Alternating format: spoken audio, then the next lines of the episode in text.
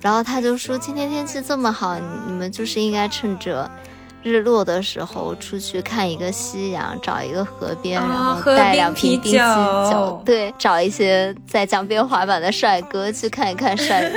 所以你看到帅哥了吗.我最近就是魔怔了一样，就是很爱早餐这个东西。可能因为上班以后，我就是不吃早饭的人。我现在就会觉得，能好好吃早饭的人，一定是一个时间至少来说特别富裕的人。虽然都是非常简单的事情，但是这种点滴组合起来，就是让我获得了一种很踏实、就平时的那种幸福感。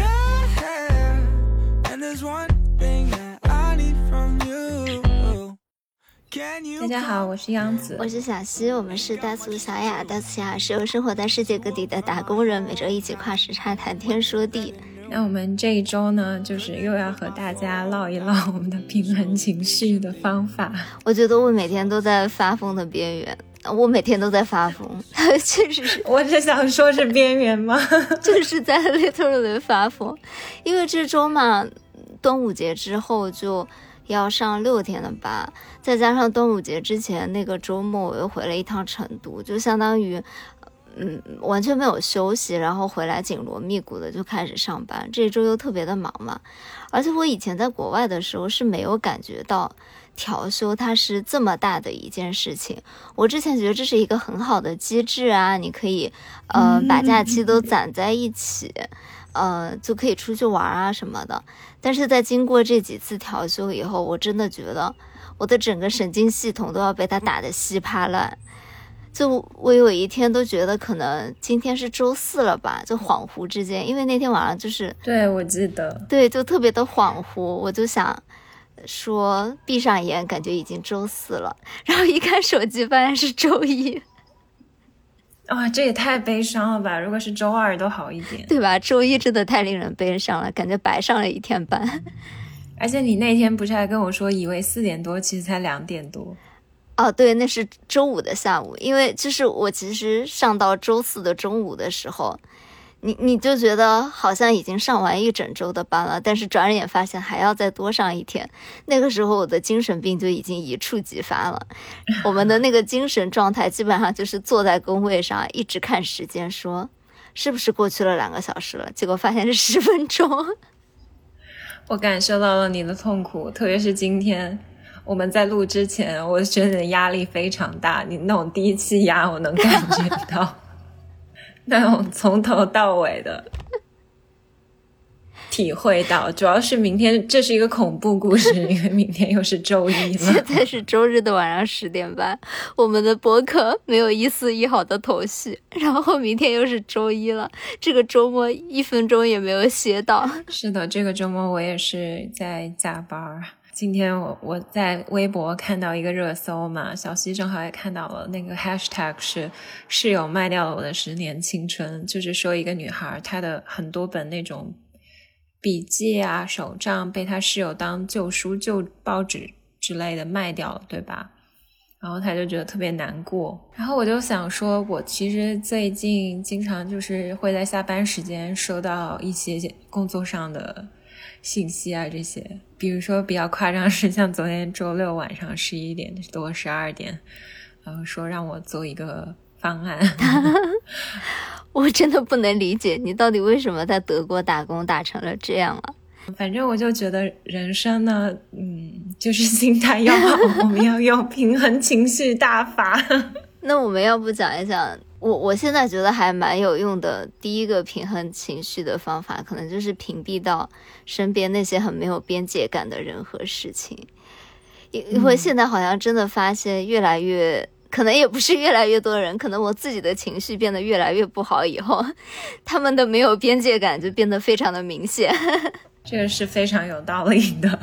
来吧，杨子，你屏蔽了什么？我感觉你每天都在做一些屏蔽的战斗。嗯，我现在就学会了 Do Not Disturb 这个功能，但是我后来我有一个好朋友告诉我说，你不要用这个功能，因为你用这个功能，别人给你打电话的时候，它会自动跳转到一个特别的语音，人家就知道你开了免打扰。你要去那个设置里面关掉你的震动和来电提醒，这样子人家打电话你就是完全不知道，就是自动就是没有听见，会比较好。诶，但是你开了免打扰，他他不是应该心里面有一点数，觉得这个人现在不能被打扰吗？他还会接着给你打吗？会的，而且免打扰他有一个机制是，他打的多了会打进来，啊它不会一直屏蔽的。还有这样的方式，我真的我从来没有试过，哎，我们如果哪天是这样的话，我们可能是甲方。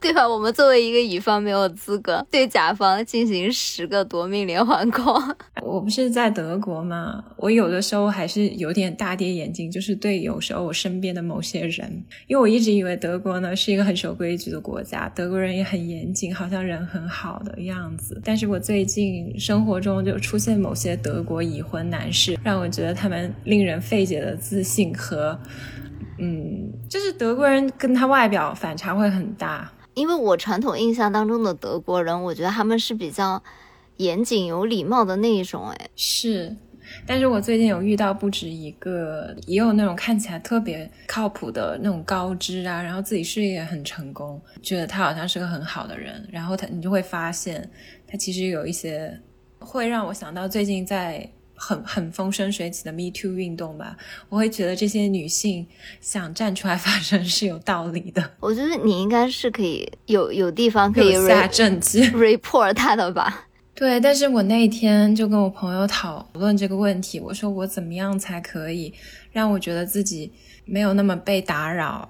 我朋友就说：“你这种人就是别人下手最好的目标，因为你就是一个异国的女生，在这里没有家，没有根，不欺负你，欺负谁天哪，你这个总结真的让人非常想哭泣。”但是我觉得他的这个总结非常的到位啊，因为确实你，如果你要对一个德国人。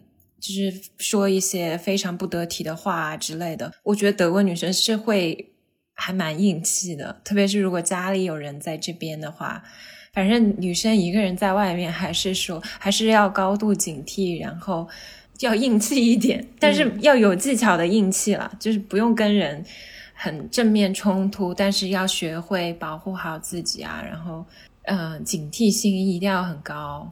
但是我还是比较感恩的是，我觉得德德国还是一个挺法治国家的啦，他不可能逾矩做一些很不好的事情，只是他可能言语上啊，或者给你写信息啊什么的，会有一些还蛮让人困扰的地方吧，就会让你不太舒服。就主要是他也没有什么特别实质性的行动，你你也好像好像你感觉说没有到一定要撕破脸的程度，但是你如果真的不反击他的话，他就会一直给你发一些令人非常不适的消息。但是如果你不表明很清楚、非常清楚的表明你的态度的话，其实别人可能会 get 不到。嗯，不回复不理他的话，他可能觉得。啊，你只是在偷偷的 享受，对，哎，你在跟他玩一些拉扯的小游戏，没有这个想法。没有想到你这边已经要吐了。你原来在纽约有遇到过吗，小七？还是你们行业 gay 太多了，所以没有？没有，我记得我之前好像有在播客里面讲过吧。就我我玩的比较好的同事都是 gay 了，但是也有那种亚裔的上司，嗯，因为他也知道我是中国外国人，就是留学生嘛，然后他可能也是觉得刚好他又是我的当时的 PM，这样他可能觉得是对我有一些呃掌控的，然后呢，嗯他又是一个香港人，然后所以他好像他有的时候会跟我讲两句中文这种，但是大多数的时候是不会的。他跟我讲中文就是那种，嗯、你知道有一点油油的神情。嗯嗯，本来我是觉得还好啦，那因为那个时候我其实是没有很多的这种警惕的，我只是觉得还好。但是他有一天他就跟我说：“哎，你知道吗？别的别的女生跟我说我们两个很暧昧。”哦，我觉得这个比较恐怖，我还没有遇到过到这么可怕的。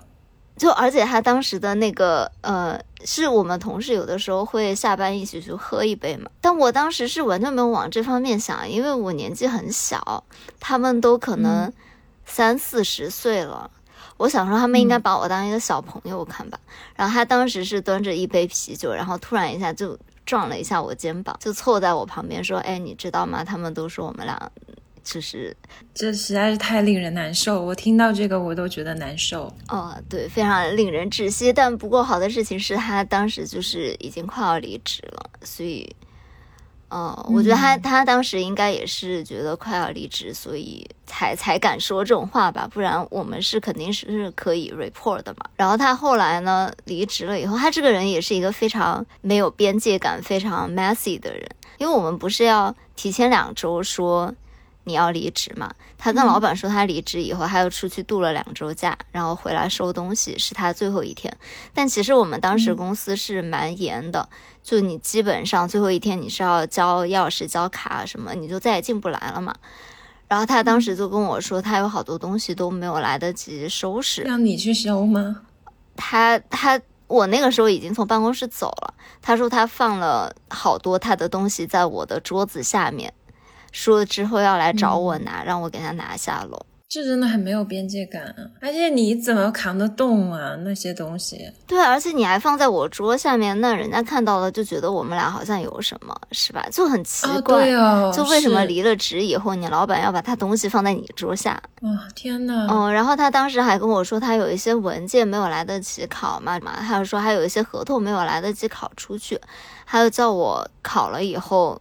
和东西一起拿给他，这个是很不合规范的，涉及到那个信息保护吧？对，数据保护。然后我当时想，其实说实话，我们公司没有管那么严。就如果是关系还可以的同事的话，就是，哎，你知道我们设计很多文件都是在 email 什么到处发来发去，其实没有那么严格啦。对。对。但是我那个时候就我就很不舒服，我就想说，凭什么？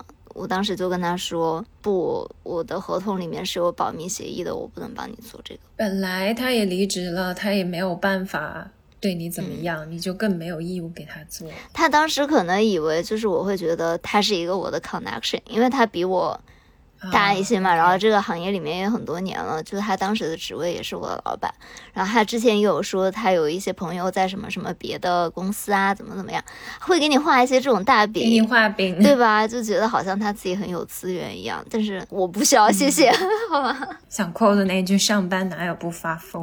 真的，嗯，那其实除了这种工作上面吧，我觉得。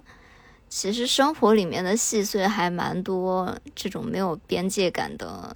比如呢？比如说，我觉得一个重灾区应该是网约车司机吧。天哪，我脑中里浮现出很多个故事，虽然我很久没回国了，对吧？其实我现在还好哎，我现在是，嗯，比如说你在滴滴上面打车，你其实是可以设置说你不喜欢讲话。你希望司机安静，这都可以啊。对，而且因为滴滴是录音的嘛，其实我发现滴滴是做的这方面做的比较好的。因为比如说我在高德上面打车，司机真的有可能会就是说一些乱七八糟话啊什么的，你没办法阻止他。但是滴滴因为它是全程会录音的嘛，嗯，他就不敢。对你如果选了说你不想让他说话，他一般是不太会说话。那就还不错。我有一个闺蜜嘛，她最近她也是很多年疫情以后都没有回过国了，所以她就从纽约呃回国，就来上海找我们玩个一两天这样。然后她见到我就说：“哇，这些司机真的是。”因为他是从浦东打车来我家附近找我嘛，那个路程可能大概有快一个小时的时间。他刚上车，司机就问他说：“小伙子，你有女朋友了没有？”天呐，我想到了，我之前搭滴滴也是这样。你先说，他可能也是出于礼礼貌吧，他不能跳出来就跟人家说：“哎，我是 gay。”就是也很奇怪。哦哦，所以他是 gay，对，他是 gay。然后他就跟司机说没有。然后那个司机就仿佛啊开始开启秀秀他的优越感的过程，就说：“哎呦，你你多大了？什么年纪了？怎么这么久了还不找女朋友？”就疯狂的开始炸起你，一点边界感都没有。然后还有拿出自己生活的例子说：“哎呦，你看哦，我儿子今年才二十六岁，我也很年轻，才五十几岁，但是我已经抱上孙子了。小伙子，你不再加把劲努力的话，哎呦，你爸爸妈妈这样会很难受的哦，你以后也会很难要小孩什么什么，就跟他讲了一。我可以八卦一句吗？这是昂斯的故事吗？啊，对，你又出卖他。OK，OK，嗯，是。你继续。但是我觉得他脾气还蛮好的，他也没有发疯，可能就是在国内的时间还不够长吧。正常人都不会发疯吧？我觉得我可能我觉得我现在遇到这种司机，我会发疯，哎。我跟你怎么发疯？我跟他说：“你别说了，你管我。” 我很想看到那个画面，我觉得应该很好笑。我现在有在逐渐的学习一些发疯的技巧，发现真的还挺有用。对呀，你不是隔三差五 还传授给我吗？传授给你一些发疯的小技巧，真的还蛮有用的。你来讲讲你的故事。我那是很多年前，我那时候大学也没有很多年前啊，我也没有那么老，就是我大学刚毕业那会儿，我不是那时候在北京待了一段时间嘛，嗯，作为一个异星人，我还是蛮喜欢去参加很多那种活动。等一下，I 星人可以现身说法，你有多讨厌参加这些活动？然后那个时候我就记得，我有去参加一个今日美术馆的开幕式那种一个展览的，我就有用心打扮一下，就穿了一身旗袍那种去参加。哇，你真的作为一个 I 星人，我都很难想象这样的画面。我一般出席这样的，就是迫不得已出席这样的活动，我都会穿的，把自己缩在地缝里，不希望任何能 够看到我。我想解释一下，强行挽尊是这样的，就是你可能觉得我更异星人了，是我在这个活动前嘛，就在去在一个另外的清华，那时候有一个讲座，是一个德国摄影师来中国。就是那个摄影师呢，他当时就我就跟他聊的还挺好的，他就正好说他后来在今日美术馆有一个活动，想要我去参加，dress up 一下，作为一个嘉宾之类的，所以我当天穿的比较正式。嗯，然后那天我就记得我搭了一个车，那个司机就非常的没有边界感，很油的说啊小姑娘身材什么的，就然后说的特别不好，我就没有理他嘛。然后我没有理他，他就开始跟我套路，都是这样的。我儿子 多少多少岁，小姑娘你多大？他我儿子还没有女朋友，就是一个话术，我都现在都不知道是不是他们都是这一个套路啊。就是每一次如果有单身女性搭车，就搬出自己的儿子吗？对呀，我之前有听。有一期凹凸电波讲那个边界感嘛，那里面 Barbie 不是说他每一次就是有一个什么工作会去搭的士嘛，然后他说那个大爷特别可怕，就是开始就跟他说他儿子单身，想跟他介绍男朋友给 Barbie，后来 Barbie 说她喜欢年纪大的那个大爷，后来就说那我也单身，你看看我行吗？然后我当时最开始听到说他有一个儿子，也是适婚年龄，我就特别想到我自己当时经历的这个故事。小溪呢，你最近是不是还经历过一个？我之前在成都有一家蛮爱去的酒吧嘛，然后那个 bar 是空间很小，然后他就只有一个 bartender，然后周围是围了八个桌子嘛。它其实主要的一个概念有一点像说，你来我家客厅喝酒的这种概念。当然，那个主理人是想的比较理想了。他是觉得进去他这个地方喝酒的人，大家都会是比较客气、有边界感的人，这样，然后大家会进行一些开心的聊天。其实我每次去也都会遇到，呃。地位很重的大哥，就是会开始在那里指点江山。然后他们，因为其实大家坐的都蛮近的，然后那个 bar 里面也很安静，所以大家的聊天都听得到。他本来是想要主打一个这样的氛围，那可能大家都可以交个朋友啊，这样。但是没有想到呢，就是可能会有一些大哥，他就要听你的讲话，然后，呃，来 judge 你吗？啊，对。对，就之前我们也没有聊什么，我们聊天的小小声，然后那个大哥不知道从哪里就突然获得了一些灵感，他就开始了他的表演。他说：“啊，你们在纽约吃 sushi 吃鱼，都不是什么好东西。好的鱼是从西海岸进口的，是让西海岸的人先挑挑剩了才到你们纽约去吃的。”然后大家都知道，L A 的鱼比纽约好很多，什么米其林我都去过，就是品质会还差很多，不一样。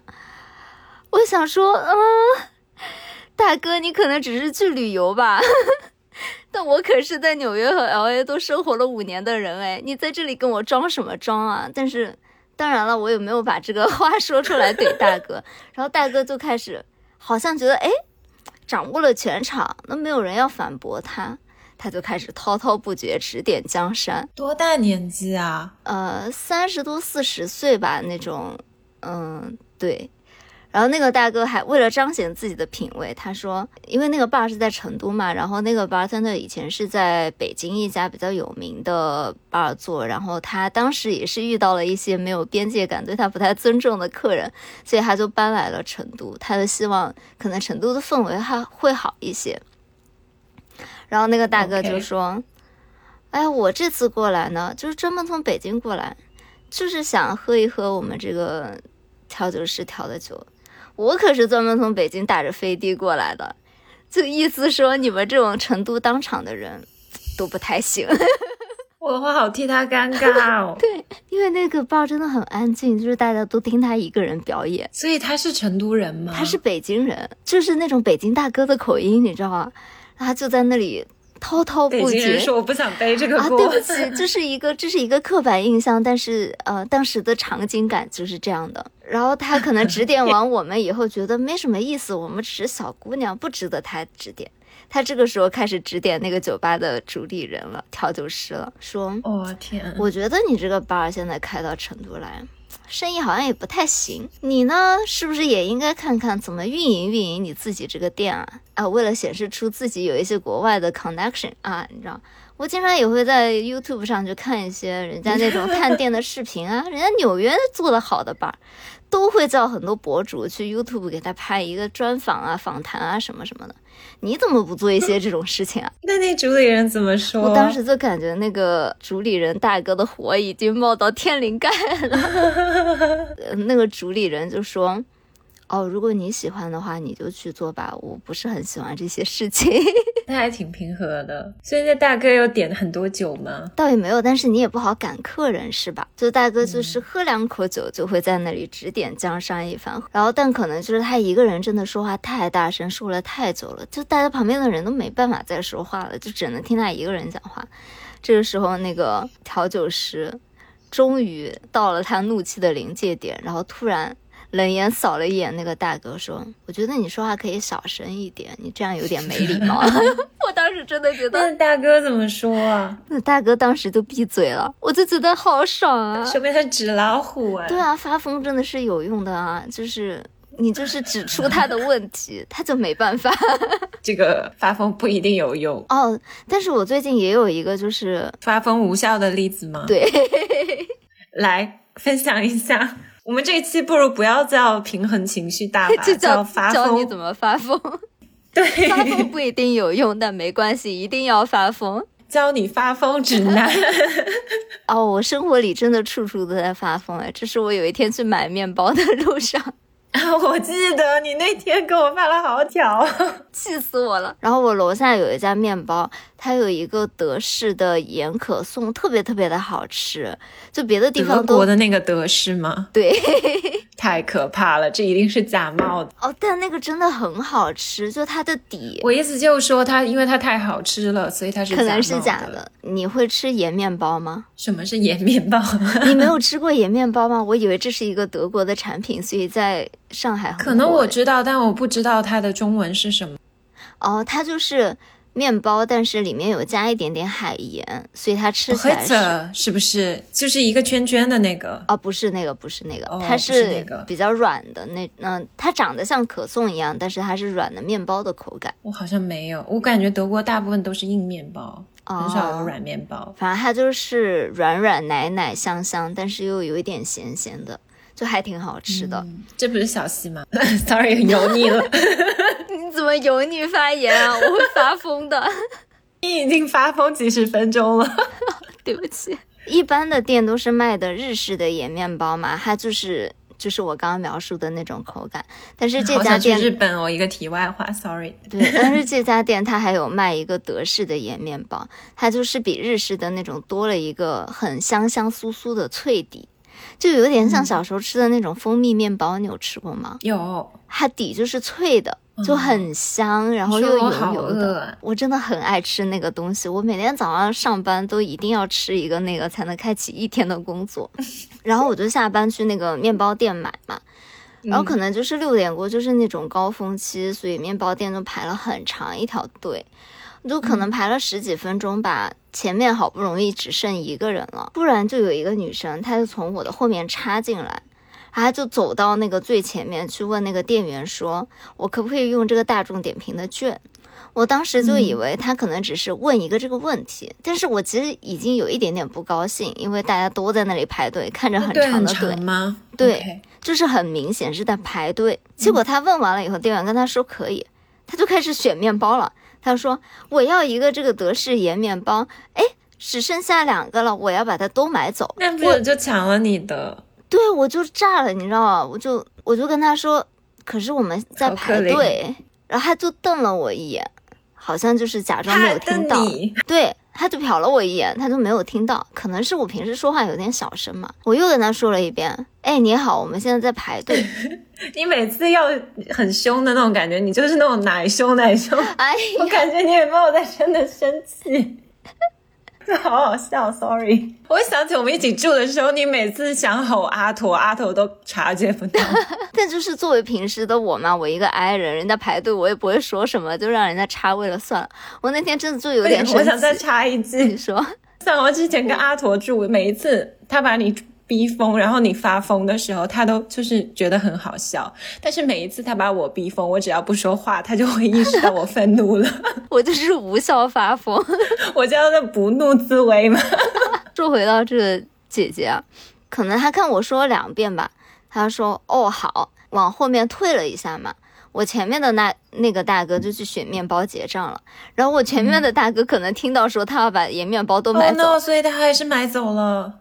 我前面的大哥就把盐面包都买走了，我这个时候就已经非常的生气了，因为我本来就已经买不到了嘛，我排了十几分钟。嗯，我就想说，那算了，我就买一点日式盐面包吧，就明天将就吃一吃。这个时候前面大哥买完了，这个姐姐又一个箭步冲在我的面前，又要开始选面包了。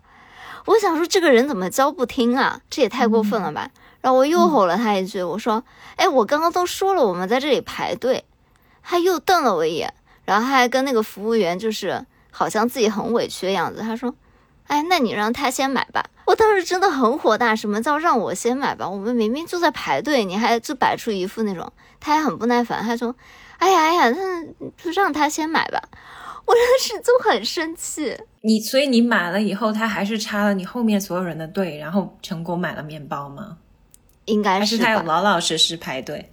应该是吧，我好像好像我依稀记得我后面是他在结账，真的很讨厌插队的人，真的。那我们刚刚不是说平衡情绪嘛，也不能总发疯吧，还是要内向调节的，亲爱的小伙伴们，因为我们无法改变世界，只能改变自己，适应这个世界。嗯，我最近很快乐的，就是我周末就听取了小溪的劝告了，我还是会周六的时候我就会出去玩一下。我有给自己设立一个小目标，就是我想每一个周六我都要出个门儿，没有意外情况的话，嗯，因为我现在上班嘛，也就等于说只有周末有时间，但是周日欧洲德国是所有地方关门嘛，然后交通也非常不方便，所以周六算是我一周中唯一充分自由的一天，我就希望还是能够出去走走啊，离开这个城市。因为这儿确实也很小嘛，然后我这两周就分别去了一下法兰和曼海姆。哎，昨天我跟我朋友去曼海姆，他还在那里笑，他说：“哎，我们这种海德堡的乡村人去曼海姆就能叫进城了。”我真是。可是我 我为什么觉得海德堡听起来比曼海姆要大城市一点？曼海姆大一些，因为它是个工业城市啊。海德堡是那种古堡啊什么，就二战没有被炸过的那种大学城的感觉，旅游的地方多一点。但你比如说你逛街啊什么的，海德堡是连 Zara 都没有的一个城市。然后我去法兰玩还蛮开心的，我有一个意外的收获，就是推荐给大家。法兰有一个电影博物馆。我原来就以为会是一个很普通的博物馆，没什么意思啊。我去的时候发现真的很好玩，就它有那种很多互动型的装置，你就可以在里面自己玩。它就是会告诉你整个电影的那个历史，就是从最开始的，像那种连环画，你去一帧帧的画出来啊。然后把它做成一个动画片。到默片时代，然后再到真的有电影啊，用绿幕制作啊那些的时代，然后每一个阶段它都会有那种互动装置，让你可以参与，可以玩儿。比如说那个连环画，就是有一个转轴，你可以自己去转，然后自己看它整个成像的过程，然后去有一些像万花筒啊之类的，就很好玩儿。最好玩的是有一个绿幕的装置，就是你走到那个绿幕前嘛，你就可以进到。它设置的不同场景里面，就比如说世界末日有一个大螳螂，然后你就进到里面，像那个金刚里面那种女主角一样的，你就可以跟那个大螳螂互动啊什么的，就很多那种虚拟的，有点像现在 VR 的那种互动型的东西，蛮有意思的。啊，我去法兰的时候还逛街，逛到了一家特别大的漫画店，我觉得好有意思。像我这种 特别爱看柯南的人嘛。就里面那种柯南的漫画本非常全，然后那个漫画店它居然有自己自制一个柯南的布袋，诶，而且超便宜，就三欧的一个布袋，我就觉得特别的惊喜。就感觉法兰虽然也不是一个特别 fancy 的城市吧，但是它至少量级在那儿，就是你随便逛逛，还是可能有一些意外的小惊喜这样子。我觉得你听起来好像一个情绪稳定的女孩，我前面的三十分钟像一个发疯的女人。没有，我也跟你一起发疯过了嘛。我们不能一整集都发疯啊，这样我们就没有人要听我们的节目了。那天在法兰的时候，我还吃了蛮多东西的，就是去逛奶茶店嘛。我发现那个门口有一个那种像 Line 一样的拍照的地儿，然后我当时不是还发你一个照片吗？我说这个玩偶真的设计的有问题，它是一个呃女生的小熊嘛，那个裙子真的太短了，我看的特别想。再延长一点，就有点翻起来，你知道吗？虽然是个卡通人物，你知道我现在对这种东西我特敏感。看到玩偶，你知道是为什么吗？我发现我的小红书它又窃听我，我可能最近就是听台湾那边什么这些新闻吧，就特别敏感。你知道有一个很有名的照片叫《胜利之吻》吗？就是有一个士兵很有名的，在 San Diego 还有个巨大的雕像，就是哦，我知道那个抓着那个女生的腰吻她吗？你知道那个女生是随便被抓过去的吗？那男生根本没有经她同意。我我看了我好生气哦。是的，而且那个男生是一路亲过来，然后他随便抓到那个女生，就是因为那个时候那种美国大兵的情绪很高涨，他们会被宣传成非常英雄的一个形象，所以。他们好像就是为所欲为，然后女孩子们也会觉得被亲是一个荣誉。这样，我有看到她后来这个女生，她有接受采访说这件事情让她很不舒服。就你去看那个照片的细节，她的手有很用力的抓那个裙子，她其实很难受。然后这件事情到一九八零年，这个摄影师给她道歉，然后还赔偿了她精神损失费，做得好。我也觉得做的超好。但现在还是有一个很大的雕塑在。那个港口到处都有，对，一言难尽。哦，说回来，说开心的事嘛。然后我最近有在法兰，其实我早就知道了有一家早餐店，但我真的第一次去吃，我觉得好幸福。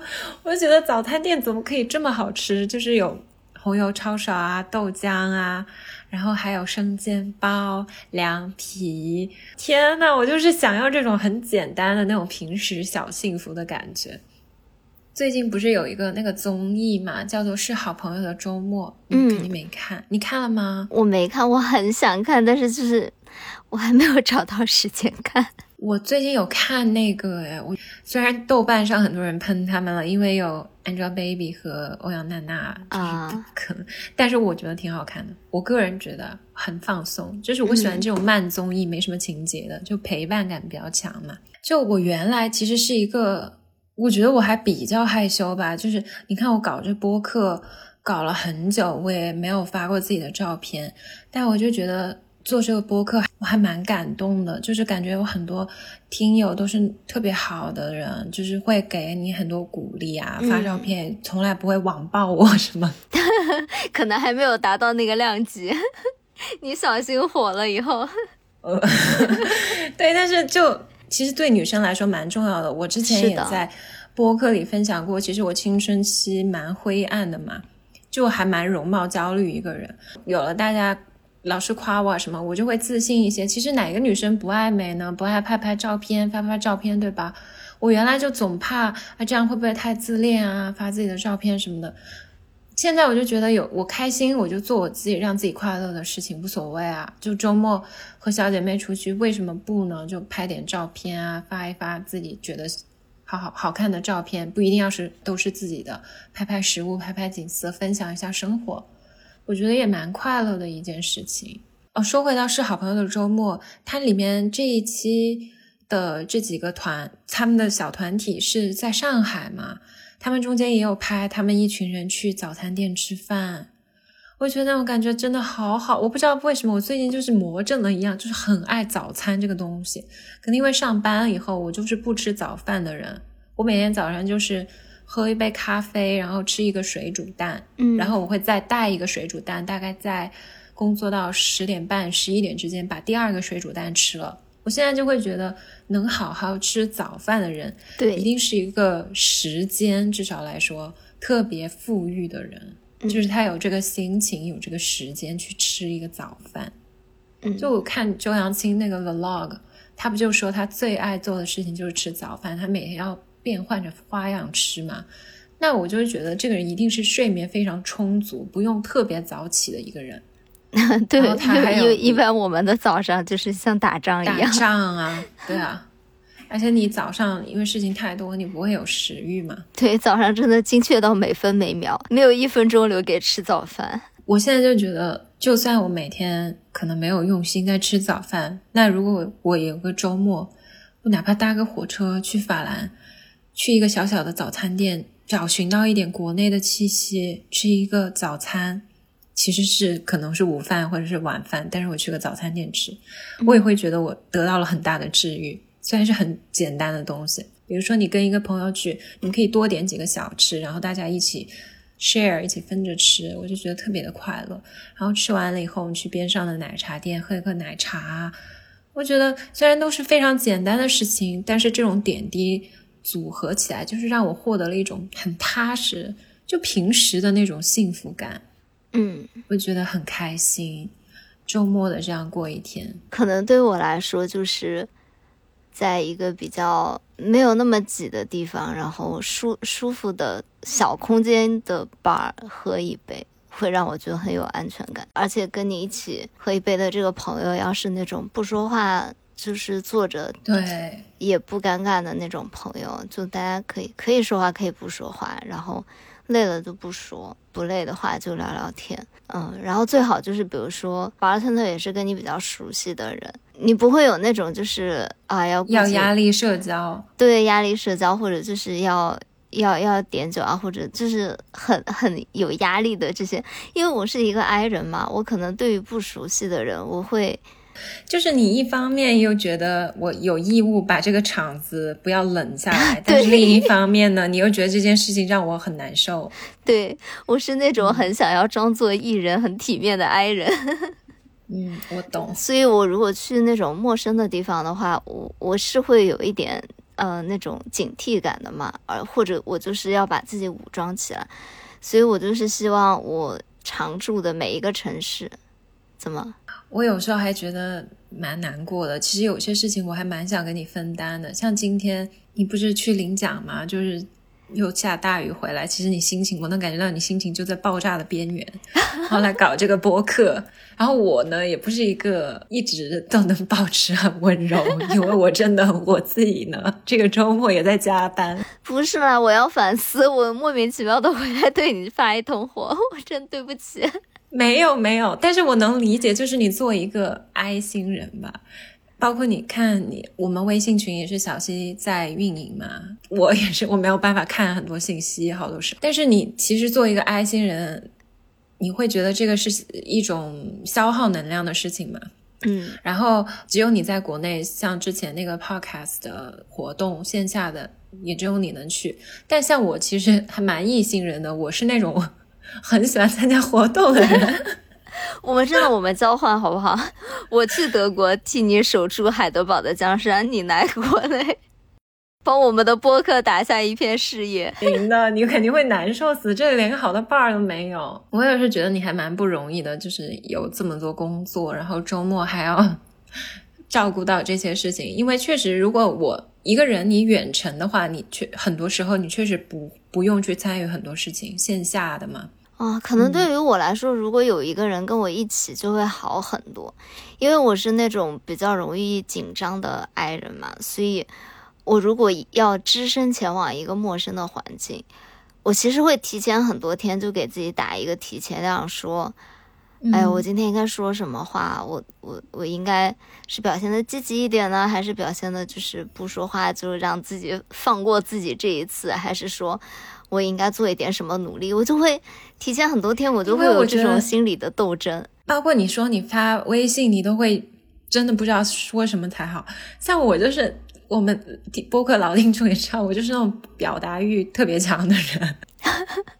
我发一个什么，我就是那种我可能不会想很多，我就发了。我发现一型人和 I 型人真的是世界参差，对吧？就是你不能理解我的痛苦。是的，包括我 Instagram 是最放飞的嘛，我几乎每天都会发 story 的。就我就是很爱说话，我也喜欢和人说话，包括我们听友会 ins 跟我聊天什么，我也很愿意跟人聊天。那希望你再接再厉，好吧？嗯，说实话，我觉得我们的听众朋友是很可爱的人啊，会给我很多。鼓励和勇气会让我想要变得更加 E 一些，因为我之前可能是更 I 的人，就如果没有这么多的鼓励和正反馈的话，我可能会更更更害怕这些事情。但是现在有了很多的正面的反馈，我会觉得就是每次勇敢一点点吧。哎，说回那个综艺嘛，我那天不是还跟你就突然很 emotional，就跟你说，啊，我特别想就是跟你一起在夜晚骑车，在上海的梧桐树下，我开了一下窗，by the way，因为有一只黄蜂进来，我有点害怕，我想让它出去，嗯。对，然后那个综艺里面还说他们一起逛超市，这是我特别怀念的一件事情，因为我们当年住在洛杉矶，经常去 K Town 去买东西吃，然后去大华，你记得吗？嗯，那个时候你特别爱吃榴莲，每次去大华你都要买榴莲。我到现在也很爱吃榴莲，我每次去大华也都要买榴莲。我我现在我可以在淘宝上面买榴莲。哎，是的，我就特别怀念这些细节点滴，就很日常嘛。对，然后我觉得女孩子们的乐趣都好像啊，就是他们这个综艺里面，金靖、欧阳娜娜和 Angelababy 他们三个人坐在那个车上，就分别拿出手机，互相给互相看自己 follow 的美女博主。然后这个这个女生身材好好，我怎么样变成这样？那个女生穿搭好厉害啊！我感觉女孩子在一起真的很像哎，就讲一些这种垃圾话。对我和我学妹也是，就是。会每天跟对对方说，啊，最近有看到什么辣妹博主，我们去 follow 一下。对，你说到在什么梧桐树下面的夜骑嘛？其实，呃，昨天我有跟小雨，就其实我们俩昨天就很累很倦怠嘛。然后，呃，本来是约了一起要出门，但是就是因为一直拖拖拖拖拖，就拖到很晚都没有定下来一个时间，就感觉可能这这一次行程就要黄了。然后这时候我就跟我一个北京的朋友聊天儿，然后他就说今天天气这么好，你们就是应该趁着日落的时候出去看一个夕阳，找一个河边，然后带两瓶冰啤酒，对，然后找一些在江边滑板的帅哥去看一看 帅，就是年轻的男孩。帅哥了吗？我没有 看一些年轻的男孩，就是给自己找一些精神荷尔蒙。对，就是非常简单的那种快乐。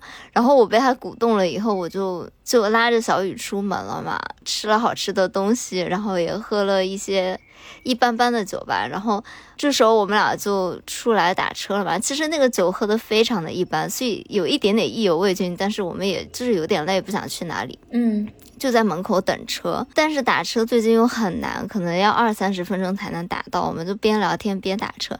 然后这个时候我在成都喝酒的那个大哥嘛，他就给我发了一些上海喝酒还觉得好喝的地方，因为他那要关门了嘛，又给我续上一些精神的能量。人家还是一个挺好的大哥。这个时候小雨一看就说：“哎，这有一家是我们没去过的，就在旁边走路九分钟。然后我突然都 get 到了他的意思，我说你车打着了吗？他说没有。我其实那个时候打到车了，但是我说走吧，我取消了。然后我们就走了，就是在梧桐树下走了九分钟，然后可能晚上十一二点吧，然后也没有很多人，就是静静的就去了那家酒吧，就真的很好喝，就是一个完美的夜晚的 ending，快乐的回家，就是那种小日常啊。嗯，我也是最近上一周事情就特别多，就是压力蛮大的一周，我就有一天突发奇想，说我怎样可以让自己最直接快速的解压。我想了半天，我想说就是吃垃圾食物。于是，我那天下了班，我就去亚超买了几十欧的零食，就是有干脆面、辣条、麻辣鱼干、巧克力棒、麻薯冰淇淋，还有好几瓶啤酒。夏天怎么能少了冰啤酒呢？对，然后回到家，我就说我要做个垃圾人，于是我打开了密室大逃脱，就是吃着零食看一下密室大逃脱，我再开始做别的事情。我就是要让我的精神有一个彻底的垃圾时间，就是完全对我的就没有目标导向的一件事情一定要做。你有点像那种呃，下班以后不想回家的男人，又在车上抽一根烟。再开启下一部分的工作 啊！我最近还有一个很喜欢的博主，我还蛮后知后觉的，他应该算一个大博主吧。小林说，嗯，就我觉得他好优秀，他九零年的耶，好年轻哦，就已经是百万博主了，在 YouTube。不过他还蛮励志的，我看他他有做那种，就是他十万、二十万啊什么的时候，他有分阶段做那个庆祝视频嘛。他二零二零年的时候才只有十万粉，哎，他现在已经一点三七。million，他把他涨粉涨得特别快，然后就是一个财经博主了，我还蛮喜欢他的，因为像我这种财经小白吧，他讲的就是蛮浅显的，而且他这个人果然就是他分享视频中说的，他是 ENTJ，就那种王炸人格，感觉他是个执行力特别强的人，而且做事情特别有章法。你看他做视频的时候，就会觉得这个人逻辑特别清晰，嗯，很有效率。后来我看他自我介绍，我觉得他好好优秀啊。他说他自己是大连人，他说他自己是北大的本科，好像是光华管理，就是分儿还要比普通高考更高一些吧。嗯，你的录取线。然后后来去的哥大，关键是他提到他北大的时候，我就能感觉到他是那种。真的还蛮谦虚的，并不是 很多人大家都懂的，就是会 打一个看说，我高考没嗯没考好，但是我去了哈佛，哈哈。对对对，但他就是就说啊，我就是很幸运上了北大，就感觉是很轻描淡写说一说过去的。嗯，而且我感觉他每次做视频也从来没有要立个人设，虽然他会讲一些华尔街嘛，因为他后来毕业去了 J P Morgan，但是。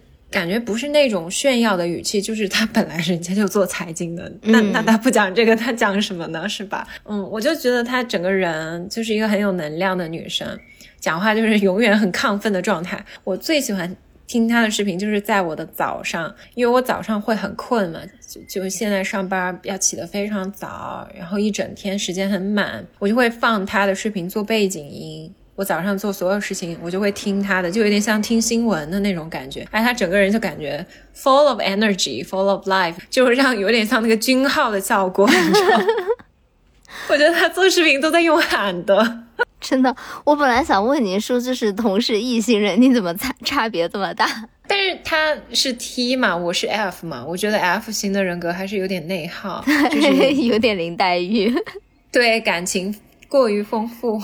生活中就像我们之前说的，就哪有不发疯？可是还是有很多方法可以调节情绪啦。嗯，情绪平衡蛮重要的，因为你失衡的话会有很多问题的，身体健康也会出问题，就是整个人内分泌啊、睡觉啊，包括头发、发际线什么都会受影响。